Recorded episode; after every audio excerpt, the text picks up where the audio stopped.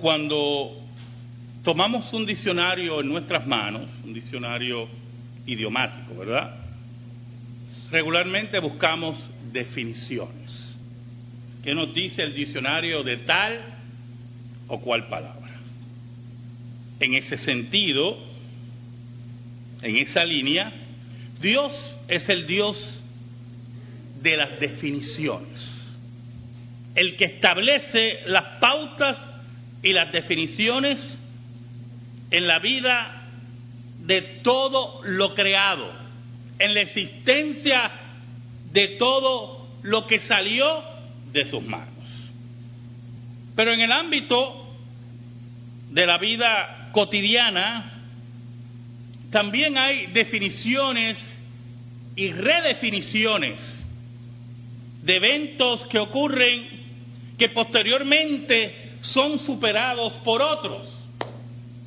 Por ejemplo, cuando hablamos de las grandes guerras, yo le comenté una vez a ustedes que la Primera Guerra Mundial era considerada la guerra de las guerras, la más grande guerra. Pero la Segunda Guerra Mundial redefinió lo que es verdaderamente una guerra mundial. Y así ocurre. En una ocasión yo le hablé a ustedes de Jerry Lewis, los que son de mi generación, que son muchos aquí, saben de Jerry Lewis. En 1946, para ser exacto, el 25 de julio de 1946, Jerry Lewis se unió a Dean Martin para crear uno de los binomios cómicos y de espectáculos más grandes que ha visto Estados Unidos. Oramos. Dios verdadero, venimos ante ti en el nombre de Jesucristo, nuestro Rey Señor. En esta hora, Padre, yo te pido y te ruego, te ruego en el nombre de Jesús, que me escondas bajo la sombra de la cruz y que tú seas proclamado. Llega al corazón de tu pueblo, llega al corazón y a la mente de tu pueblo, con tu palabra en el poder del Espíritu Santo redarguye, sana, salva, según tu decreto y tus actos soberanos, para que solamente la gloria sea tuya y no de ningún hombre. Por Cristo Jesús. Amén. Y amén. Redefinir, redefiniciones quiero que volvamos al texto de Apocalipsis 21 del 1 al 8, el texto de la liturgia, y hablemos un poquito de redefinir. Cuando Dean Martin y Jerry Lewis se unieron, su fama empezó a crecer rápidamente.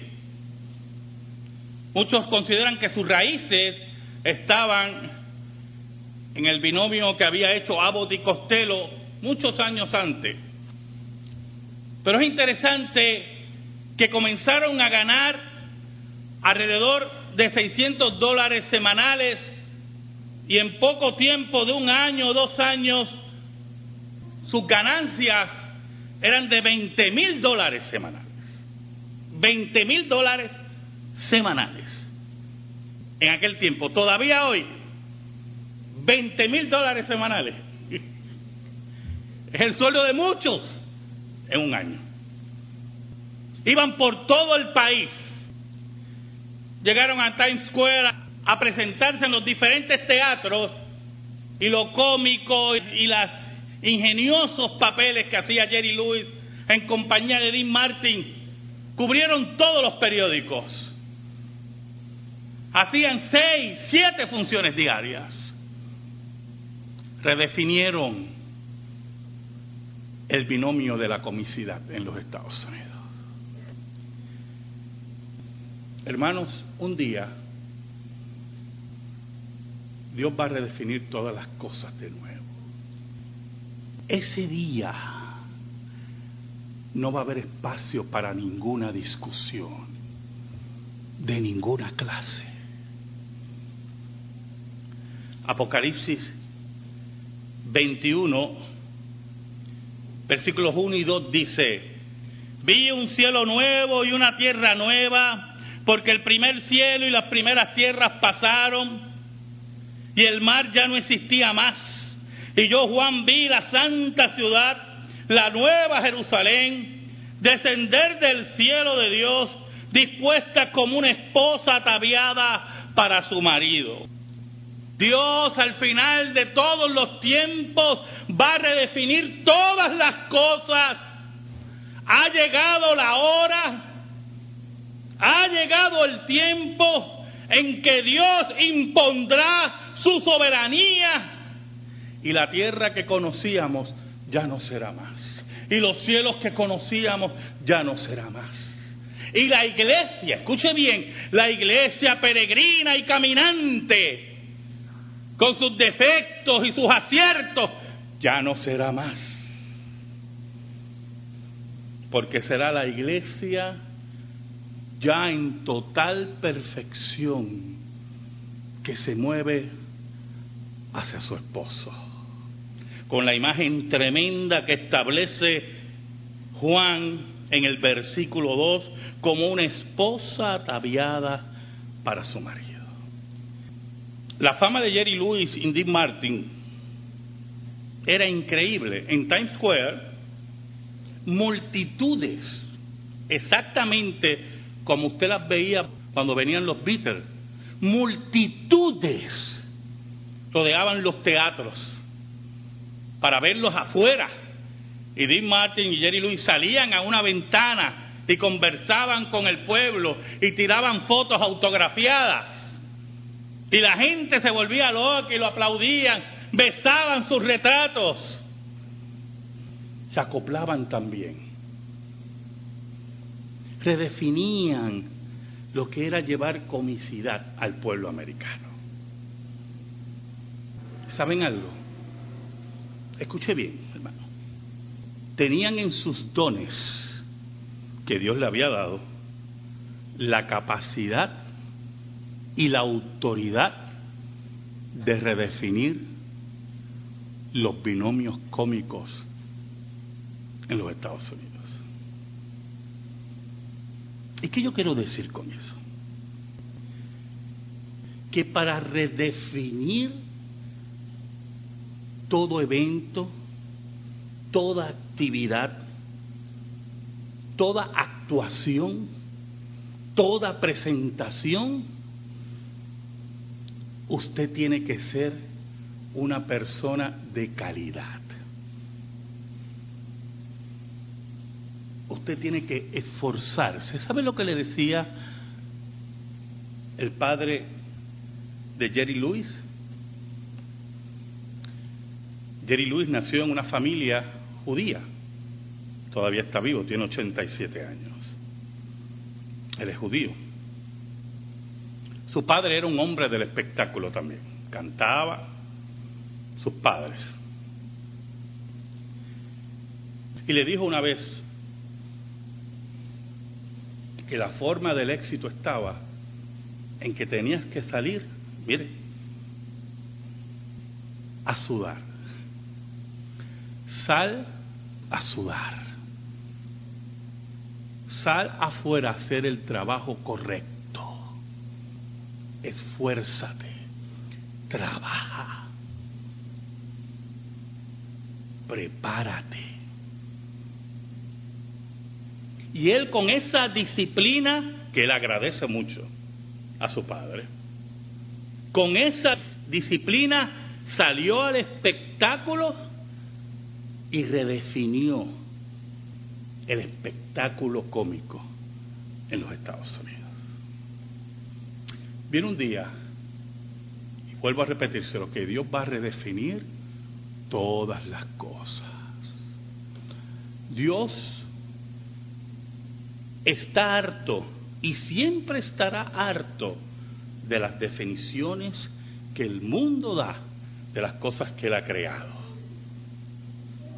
Dios está harto y siempre estará harto del reto, del desafío del ser humano que quiere definir las cosas contrario a lo que Dios ha establecido en su palabra. Y aunque creamos y aunque veamos que posiblemente la maldad y el mundo triunfa, quiero que sepa que viene un día donde todas las cosas serán redefinidas por Dios y nadie podrá detenerlo. El versículo 3. Oh, el versículo 3 es hermoso.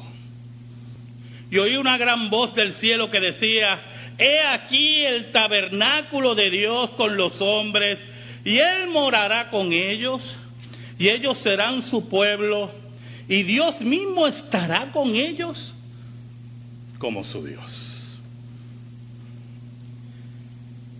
¿Saben, hermano? Este versículo, como dice un comentarista, este texto es el texto como un hilo de oro que entrelaza toda la escritura. Si usted me acompaña a Génesis 17:7, Dios le dice a Abraham, y estableceré mi pacto entre mí y ti, y tu descendencia después de ti, en sus generaciones, por pacto perpetuo, para ser tu Dios y Él de tu descendencia después de ti. Y si me acompañan a Éxodo capítulo 6, versículo 7, dice Dios a Israel, y os tomaré por mi pueblo y seré vuestro Dios, y vosotros sabéis que yo soy Jehová vuestro Dios, que os sacó de debajo de las tareas pesadas de Egipto. En Levítico 26, 12. Y andaré entre vosotros, mire cómo dice, y andaré entre vosotros, y yo seré vuestro Dios, y vosotros seréis mi pueblo. Y así sucesivamente en Ezequiel, en Zacarías, Dios establece y dice que estará en medio de su pueblo. Pero hay algo muy interesante para que usted vea cómo Dios define y redefine las cosas, porque es el único que tiene la autoridad para hacerlo. ¿Sabe? El autor utiliza un término, tabernáculo. Y cuando se levanta el tabernáculo en el desierto, que Moisés lo construye según lo que Dios le había dicho, había un lugar que era el lugar santísimo y allí estaba el arca del pacto y estaba cubierto, ¿verdad? Con cortinas. Y por la noche la chequina de Dios bajaba. Y como un fuego, Dios estaba presente en medio de su pueblo. Y por el día, dice que la nube de Dios venía y hacía presencia y estaba ahí en medio de su pueblo. Pero un día, escuche bien, un día Dios quiso redefinir las cosas, porque estaba en su decreto y estaba en su pacto. Y un día Dios tomó cuerpo humano, ese tabernáculo humano, y se puso en medio de su pueblo. Y ya no era la llama, ya no era la nube, era Cristo encarnado, Dios encarnado en medio de su pueblo. ¿Sabe? La unión de Jerry Lewis y Dick Martin duró 10 años. Exacto. Comenzaron el 25 de julio de 1946 y esa fecha no se va a olvidar porque el 25 de julio aquí en Puerto Rico han pasado tantas cosas. Así que eso es una cosa aquí, es una fecha aquí ya memorable, ¿verdad? Desde la invasión norteamericana, el establecimiento del Estado Libre Asociado, los asesinatos del Cerro Maravilla, ya el 25 de julio ya, y cuando oí la fecha y leí la fecha, pues como que se me grabó. Y el 25 de julio de 1956 rompieron su relación. Todo el mundo decía, principalmente a Jerry Lewis, que no iba a poder solo. La Paramount vio el talento, vio, vio los dones increíbles, hermano, la redefinición del artista, del teatro cómico, y le ofrece un contrato en aquel tiempo de 10 millones de dólares. Y su propio estudio y podía producir sus películas. Y un día, Jerry Lewis decide escribir, protagonizar, escribir, producir y dirigir una película. Y en poco tiempo escribió el libreto de una película que se llama El Botones o El Bellboy y se las presentó a Paramount. Y Paramount le dio miedo porque en toda la película Jerry Lewis no hablaba, solamente una sola oración al final. Y le preguntaron si la película era muda y dice, no, no es muda. Viene un día en que Dios va a redefinir lo que es la presencia de Él en medio de su pueblo. Un día la Jerusalén celestial bajará y dice Juan que en medio de ella estará Dios. Que en medio de ella estará con los hombres y morará con ellos. Y ellos serán su pueblo y Dios mismo estará con ellos como su Dios.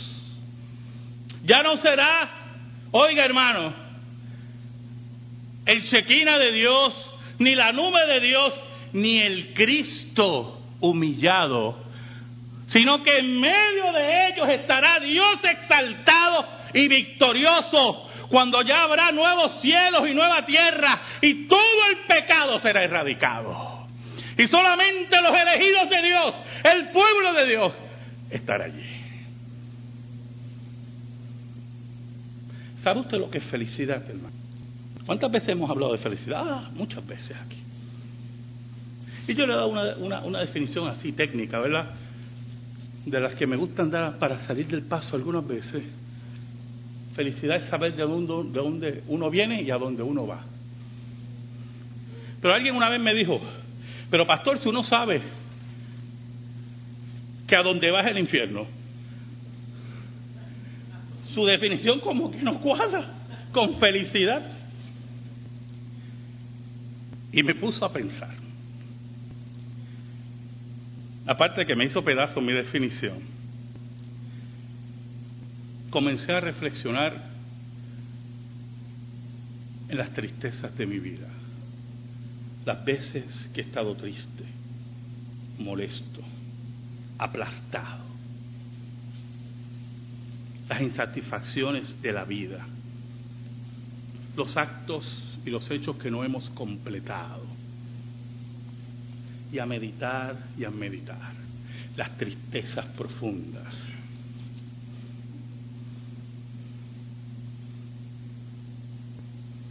Y me acordé de un corito que muchos de ustedes cantaron y que yo canté. No puede estar triste un corazón que tiene a Cristo. Mentira. No cante esa basura.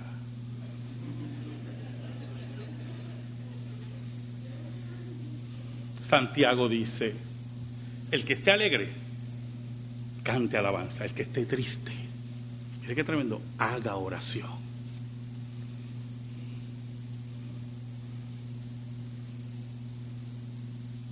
Y cuando me preguntan, todavía hoy, que si yo soy feliz, claro que soy un hombre feliz.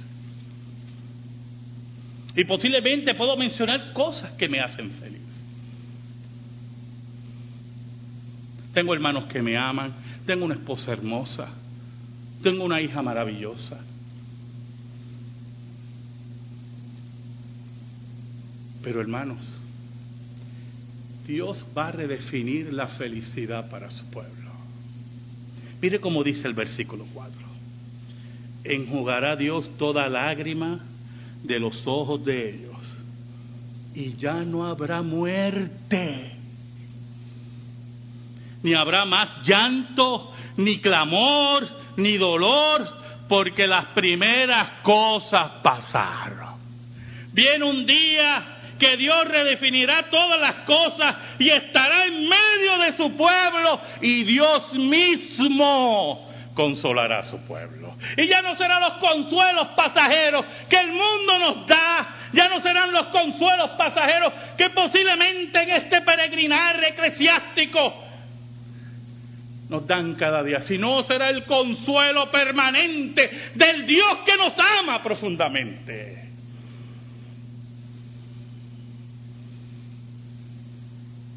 Dios mismo se acercará a nosotros y limpiará nuestras lágrimas. Las veces que he tenido gente en consejería,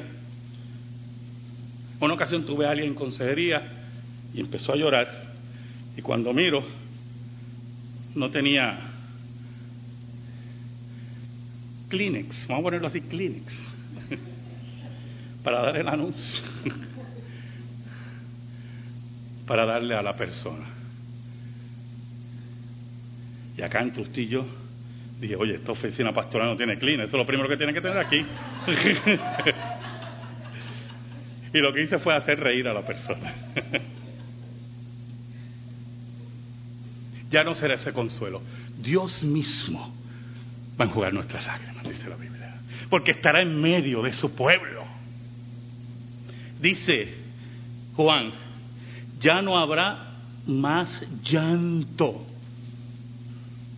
Ese llanto profundo de nuestro corazón, ya no habrá clamor, ese clamor de desesperación, ya no habrá dolor. ¿Cuántas veces hablamos, verdad? Que nos duele el corazón. El corazón no duele, pero nos duele el corazón. Ese dolor va a acabar. ¿Sabe por qué? Mire qué cosa tremenda, y esto es muy importante. Porque las tristezas de nuestra vida vienen por los eventos que ocurren en nuestra vida, por decisiones equivocadas que hemos tomado, por pensamientos equivocados de nuestra vida. Y pensamos en ella o vivimos en ella y nos entristece y nos aplasta. La Biblia dice, porque las primeras cosas pasaron. Dios va a redefinir y reescribir nuestra historia. Paramount le dice a Jerry Lewis, le da miedo la película. Usted sabe cómo es el capitalismo, ¿verdad? Esto es ganar dinero. Y aunque en aquel tiempo Jerry Lewis era un negocio redondo, le dio miedo. Y él dijo, pues yo lo voy a hacer. Yo lo voy a producir, yo lo voy a dirigir, ustedes me ayudan, ah, no hay problema. Pero los negativos son míos. La película es mía. Ah, no hay problema. Un día entrevistaron a Jerry Lewis. ¿Qué pasó con la película? Bueno, hasta ahora le ha dejado a mi familia 300 millones de dólares. Creo que fue un éxito. Redefine las cosas. El Dios que redefine las cosas, no hay ser humano que pueda detenerlo. El versículo 5 nos dice, y el que estaba sentado en el trono dijo, he aquí, yo hago nuevas todas las cosas y me dijo, escribe porque estas palabras son fieles y verdaderas. ¿Por qué lo manda a escribir? Porque estas palabras son fieles y verdaderas. Los abogados que están aquí saben por qué. Escribe que esto es seguro. Puedes plasmarlo donde tú quieras. Estas palabras son fieles y verdaderas, porque el Dios que está en medio de su pueblo es el Dios fiel, que no se equivoca, que no falla, el Dios del pacto. Y no es el Dios pasajero, el Dios que se muere, el Dios que se cansa, el Dios que se olvida. No es el Dios fiel y verdadero, el Dios eterno. Por eso el versículo 6 dice, y me dijo, hecho está, concluido está, nadie lo puede cambiar. Y añade, yo soy el alfa y el omega, el principio y el fin. Yo soy el que lleno todas las cosas, el que siempre ha existido al que tuviere sed, oh hermano, qué palabras hermosas, al que tuviere sed, en ese llamado en Apocalipsis, viendo el mundo futuro, el mundo escatológico de Dios, pero siendo presente todo el tiempo, al que tuviere sed. ¿Sabe? Yo tuve un familiar una vez, creo que todavía lo tengo, que perteneció a una secta esas sectas muy comerciales que han surgido, surgieron en el siglo XX, sectas así que te prometen cosas a cambio de sectas muy dianéticas, si usted me entiende. Y él nos decía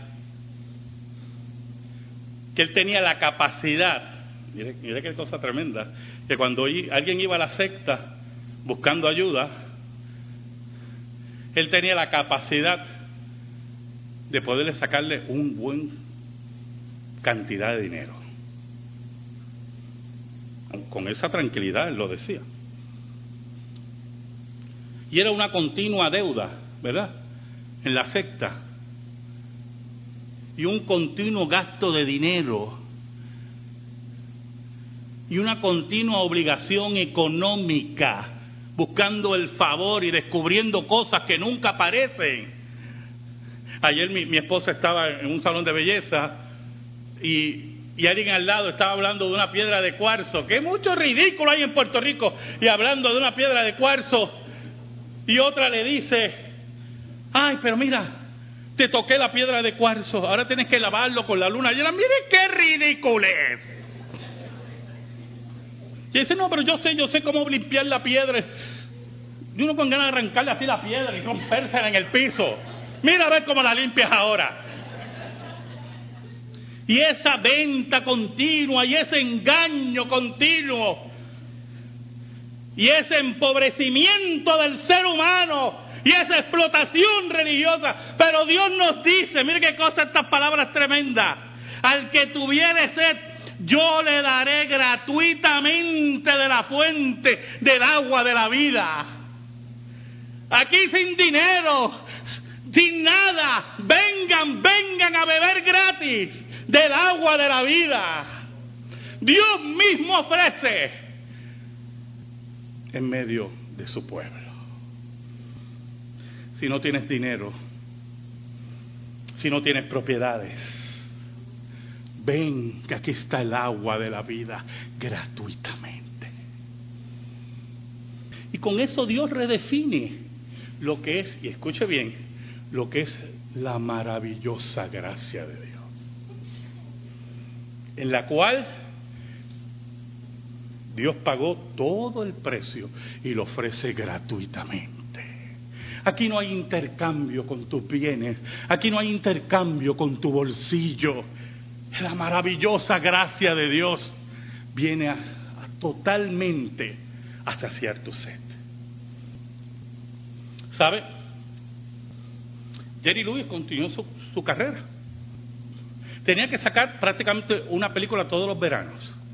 Paramount le exigía una película todos los veranos. Y era un triunfo continuo.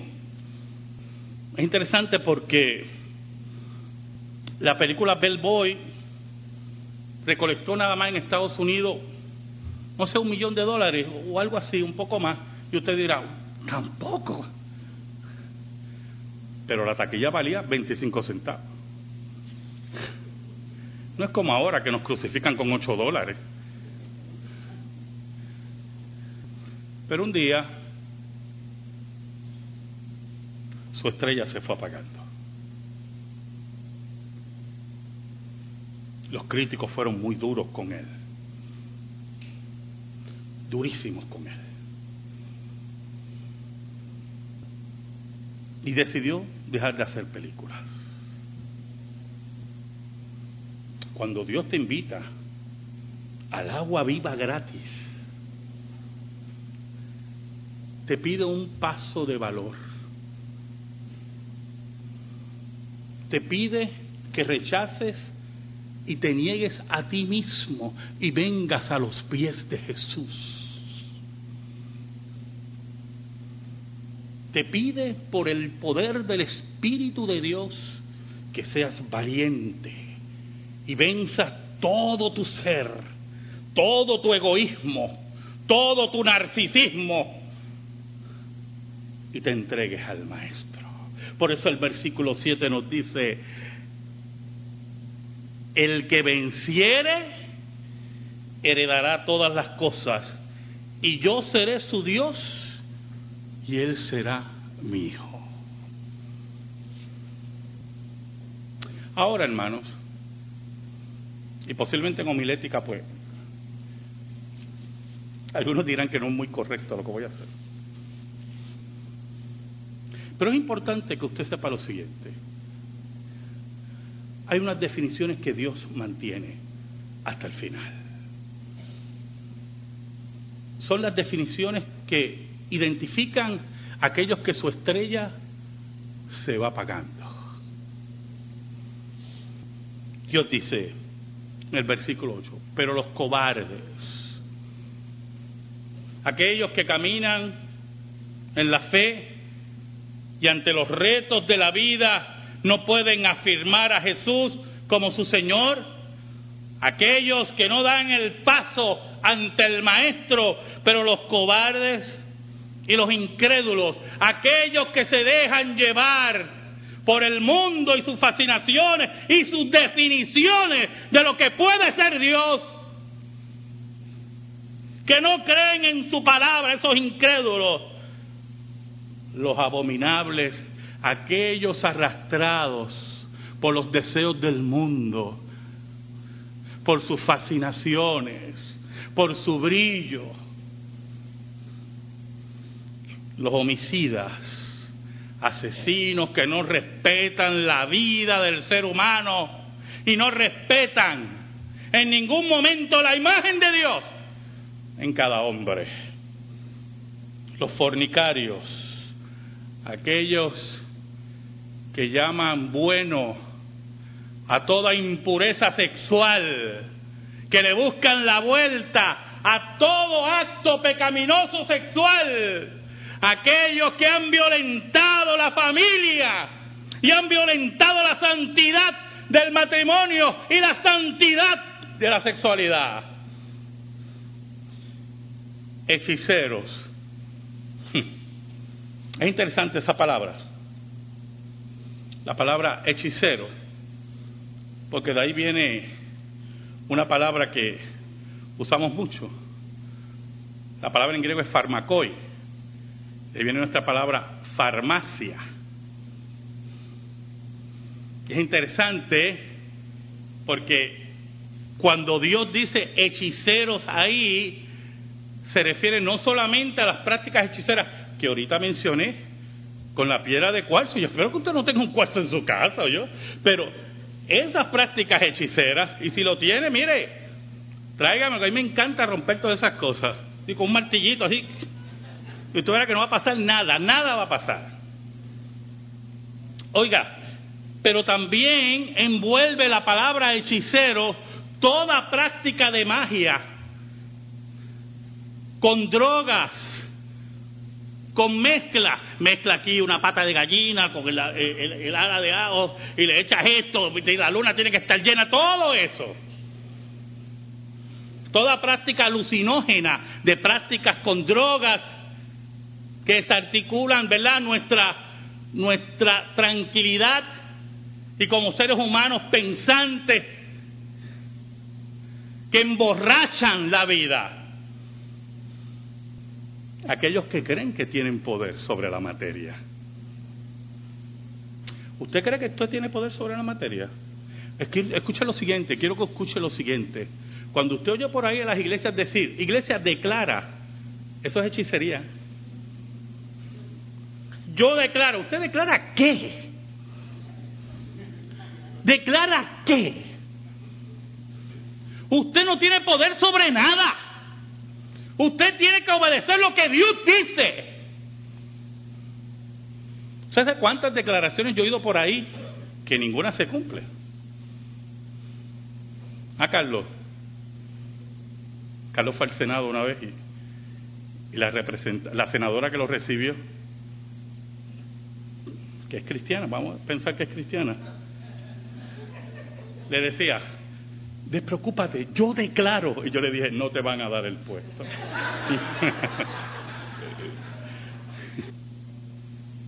Brujería, hechicería en la iglesia. Aceites ungidos. ¿Dónde la Biblia habla de aceites ungidos? ¿Dónde la Biblia habla de eso? Usted puede ser que unge con aceite, pero aceite ungido. ¿Dónde la Biblia habla de eso? Lo tienen así aparte, en un lugar. ¿Tú lo has visto? En un lugar aparte. No, que ese es aceite ungido. Para hacerle así. Si aquel que unge es Dios, el que bautiza es Dios. Hechicería, fetichismo, los idólatras, los que doblan sus rodillas ante imágenes muertas, de santos muertos, los que adoran su dinero y su cuenta de banco y no pueden vivir revisando su dinero, las riquezas, todo el tiempo. Ese grupo de idólatras, ese grupo de personas y todos los mentirosos, todos aquellos que no pueden hablar la verdad, porque no tienen el carácter para hablarla, que quieren hacer lo que le da la gana en sus vidas, y cuando llega la hora difícil mienten para librarse de las consecuencias. Tendrán su parte en el lago que arde con fuego y azufre, que es muerte segunda.